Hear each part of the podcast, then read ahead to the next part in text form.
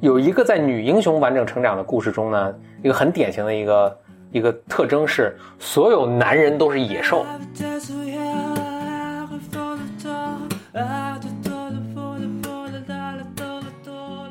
Welcome to another episode of Blow Your Mind，两个人的公路博客。大家好，我是峰哥何峰。我是简丽丽。OK，我们这个节目又复出了，这 Season 三。我们 Season 一录了一百多集，然后 Season 二录了一集，然后时隔半年对，录了这一期，我我今天也是想，还是想讲个童话故，童话故事，嗯。格林童话，但我怎么会？我暂停一下，嗯嗯，呃，好，简历正在做饭，好，嗯，那个是这样，就是我我我把这个缘由，这个这是一个跟弗洛伊德相关，你是个童话故事，但是跟弗洛伊德有点有点关系。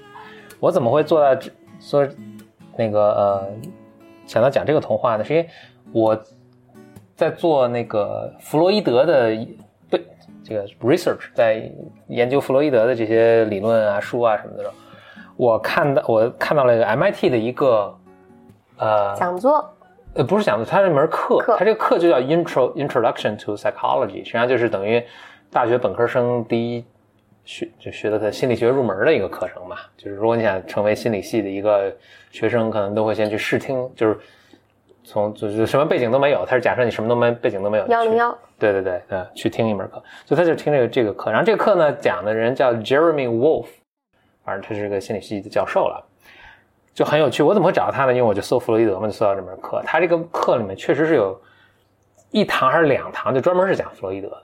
嗯其实是有点罕见的，因为在基本大学现在主流大学的这个心理学课中，其实未必对弗洛伊德有很大的一个篇幅，可能就一言带过了，因为大家都觉得他们当时的理很多理论是，呃，这个用现在科学的眼光来看，可能就不科学对的，它它是对他是不不同的这个意识形态下的东西，对，那我这这不说了，所以我很好奇，然后我就听他讲，我就讲特别有趣。其实他有一节课，他一节课大概差不多将近一个小时时间，他有一节课就用一半的时间都在讲了很多故事。这些故事呢，其实以前也都听说过，等会儿我给大家讲，大家也听说过，就是呃，但是他用一些弗洛伊德的一些理论的这个呃角度去看这个故事，我觉得特别特别逗。那当然还会说，就说说回来，就是为什么我们会在最近，我最近在研究弗了解弗洛伊德呢？是因为我跟简历里在我们在做一个一起读弗洛伊德的这个经典作品的一个一个呃内容，嗯，嗯，如果大家感兴趣的话，可以关注微信服务号“简单心理小课堂啊、共读”，然后在里面，反正你就能找着了，肯定能找着了。嗯嗯，嗯啊，这就那行，广告时间过了，嗯我说广告，好晦涩啊。呃，那我其实是当时我是看了很多内容的，但是在我们做的这个呃读书的这个节目中，呃这个这个产品中，其实没有那么多篇幅把它都弄来了。但是我觉得尤其这个特别有趣，我就给你给你讲讲嘛。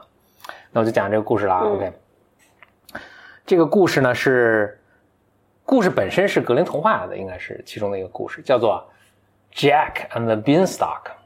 嗯，我就继续讲啊，Beanstalk 是那个豆豆角啊，这个豆子啊，这个啊，杰克和豆杰克，角对对对对，杰克呢，嗯，我想我怎么讲啊？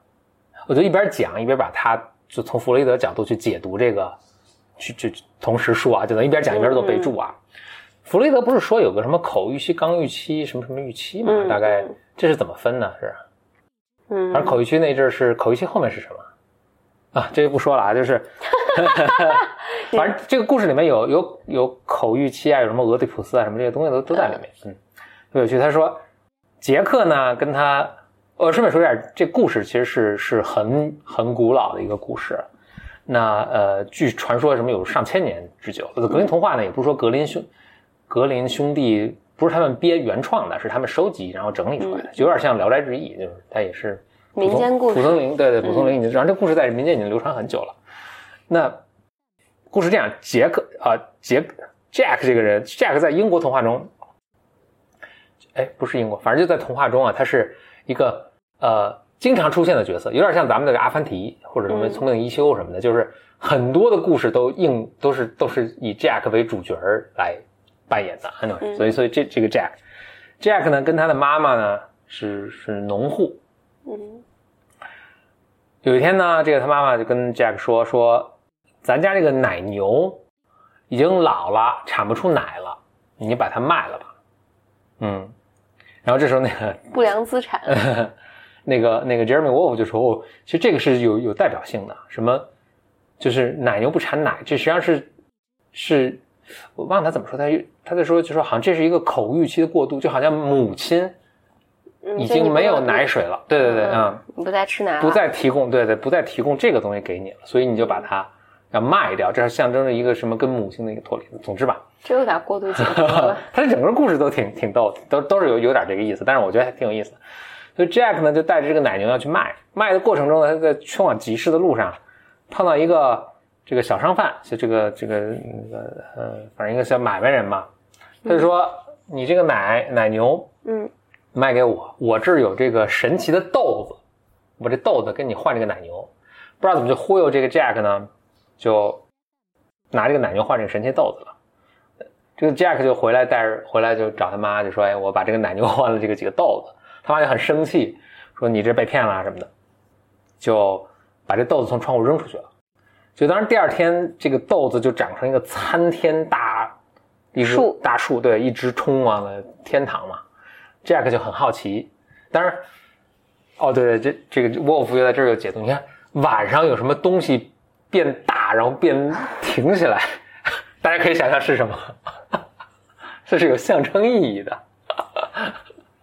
你 懂吗？然后 Jack 就顺顺杆爬，他不就爬上去了吗？嗯爬上去之后呢，就这故事大家可能熟悉了，就发现在天上住着一个，就有个城堡，城堡里住着个巨人。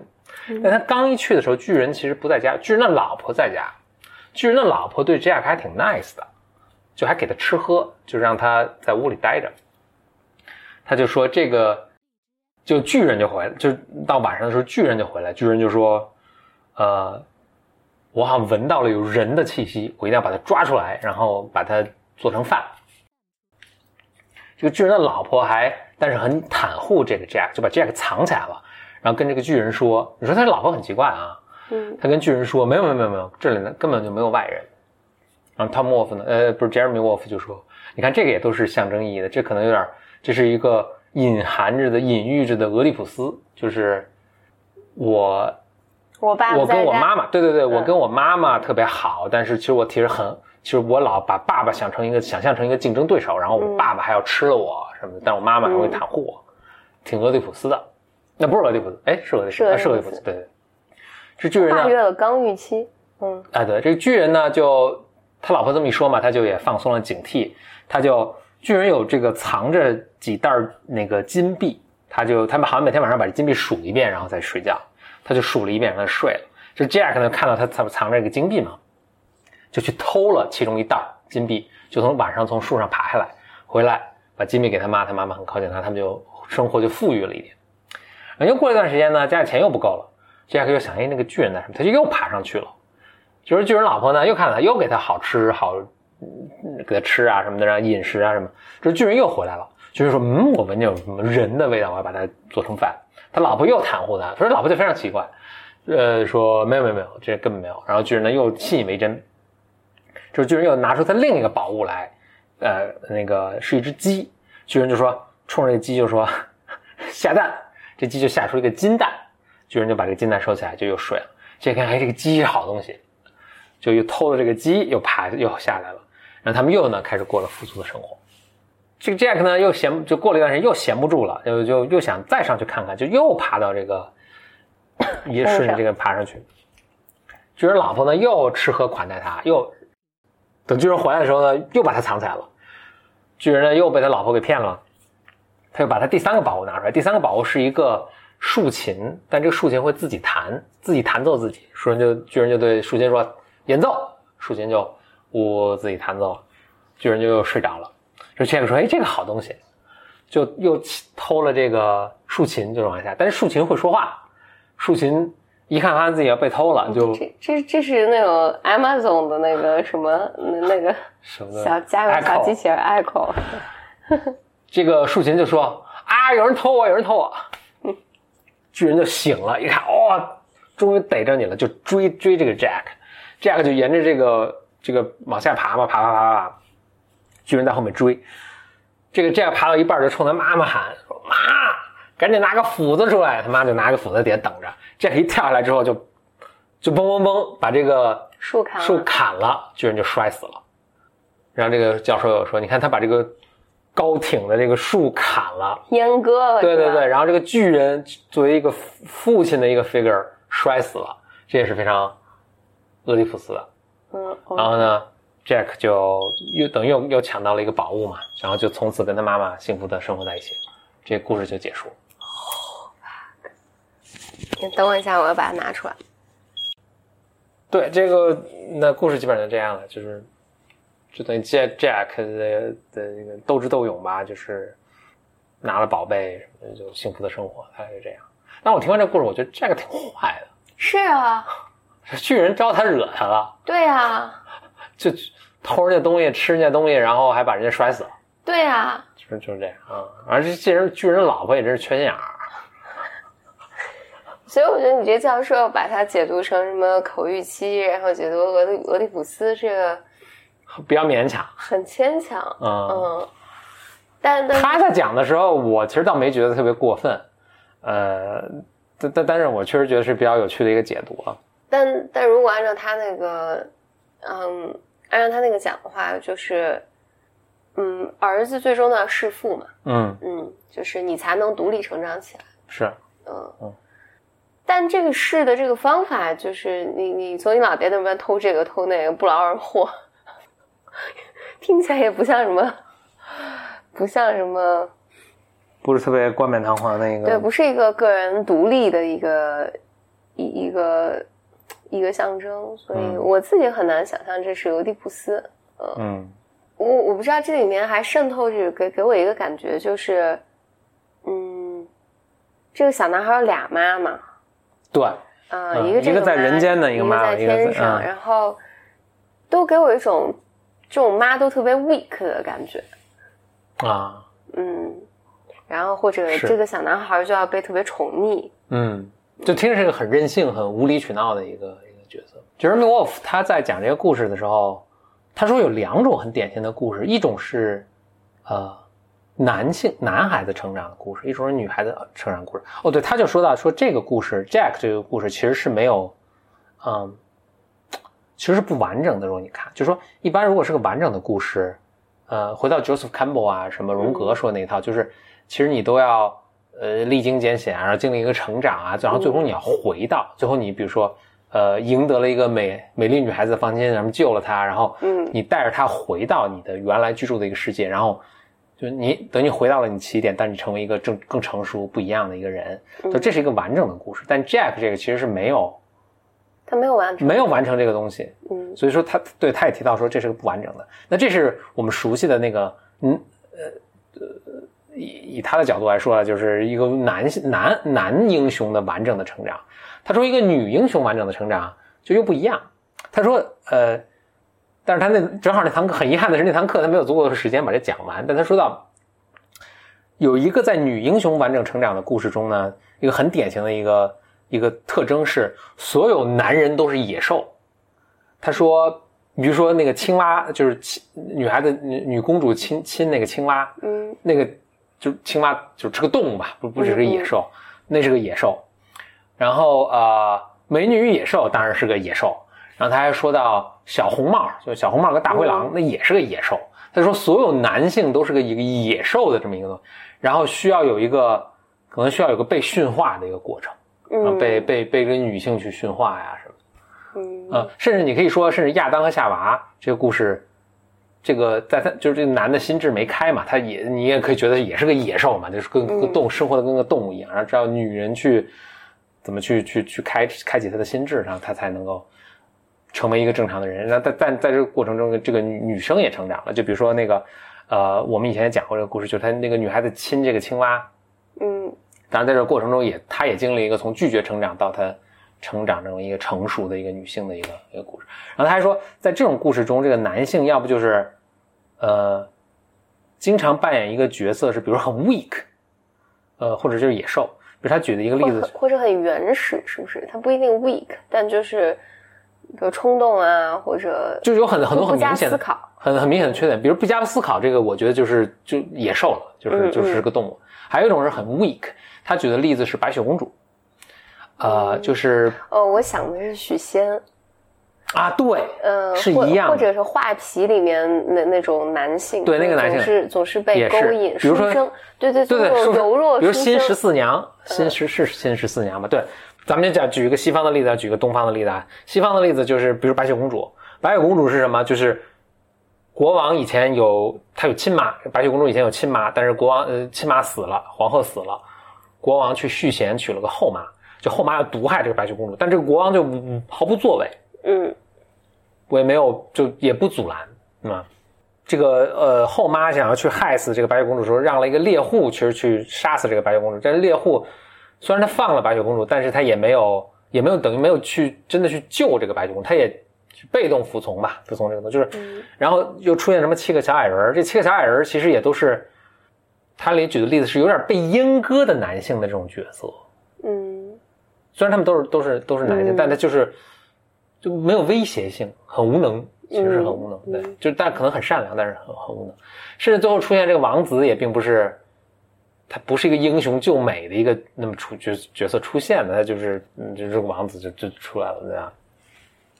所以他说这里面的男性就是都很明，我觉得很明显的弱点吧，要不就是就很就是呃衣冠禽兽，要不就是、要不就是很懦弱无能。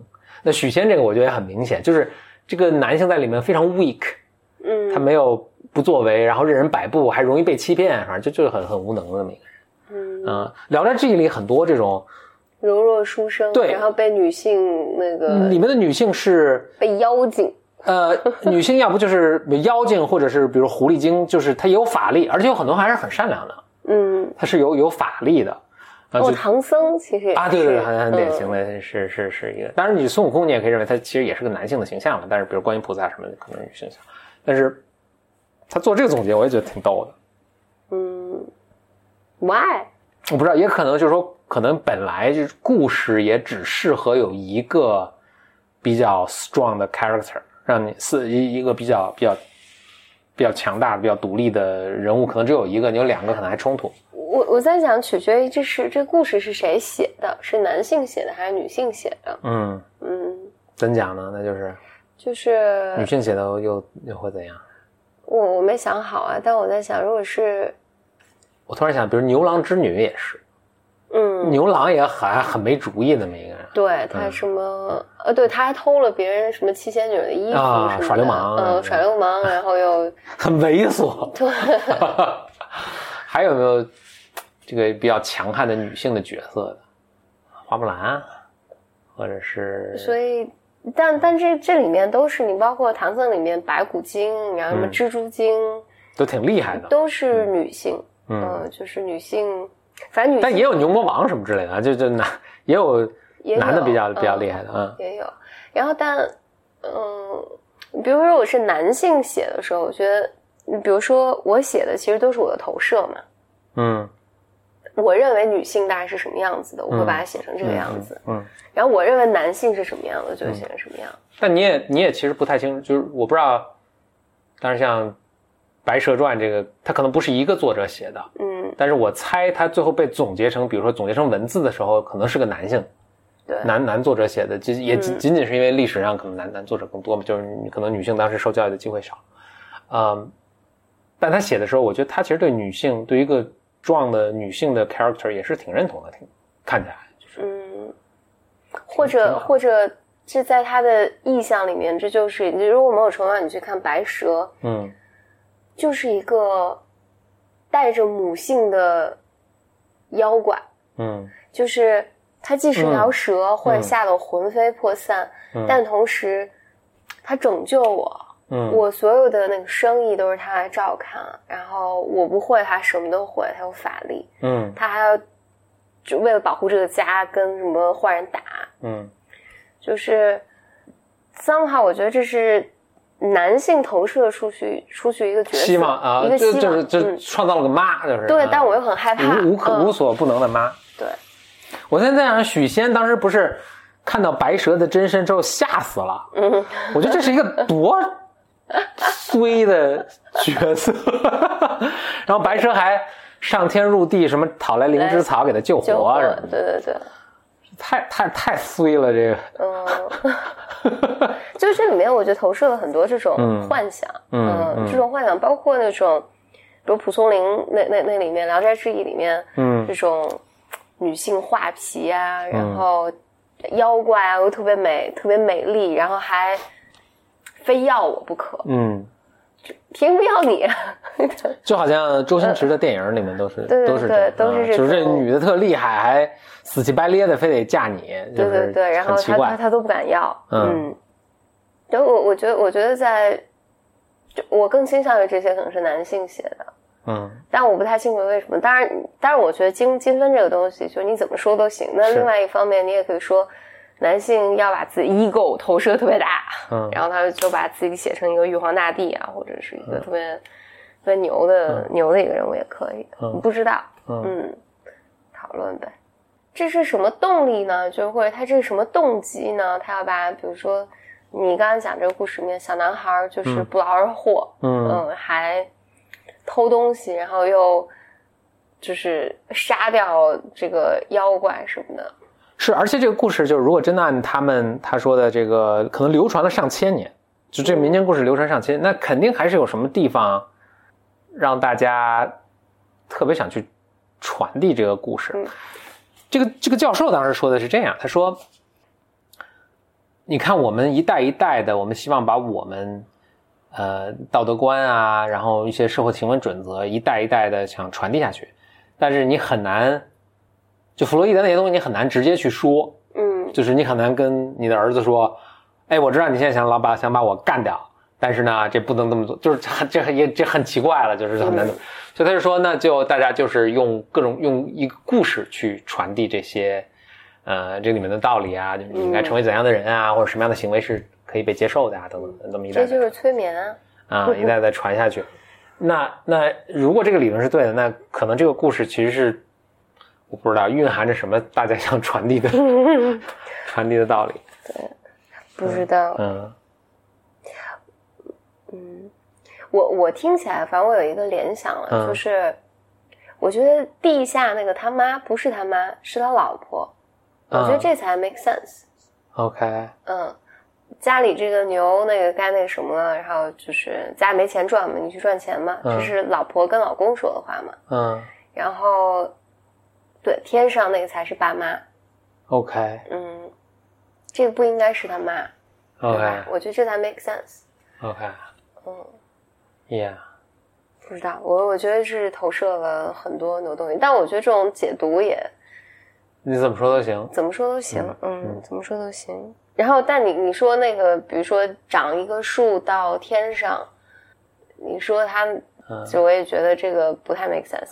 但对我刚才特别想说的是，嗯，我记得是去年我在讲人格课的时候，也是专门去看了弗洛伊德的东西嘛。嗯，我现在记不太清楚，但我模糊的印象里面是这样的，就是。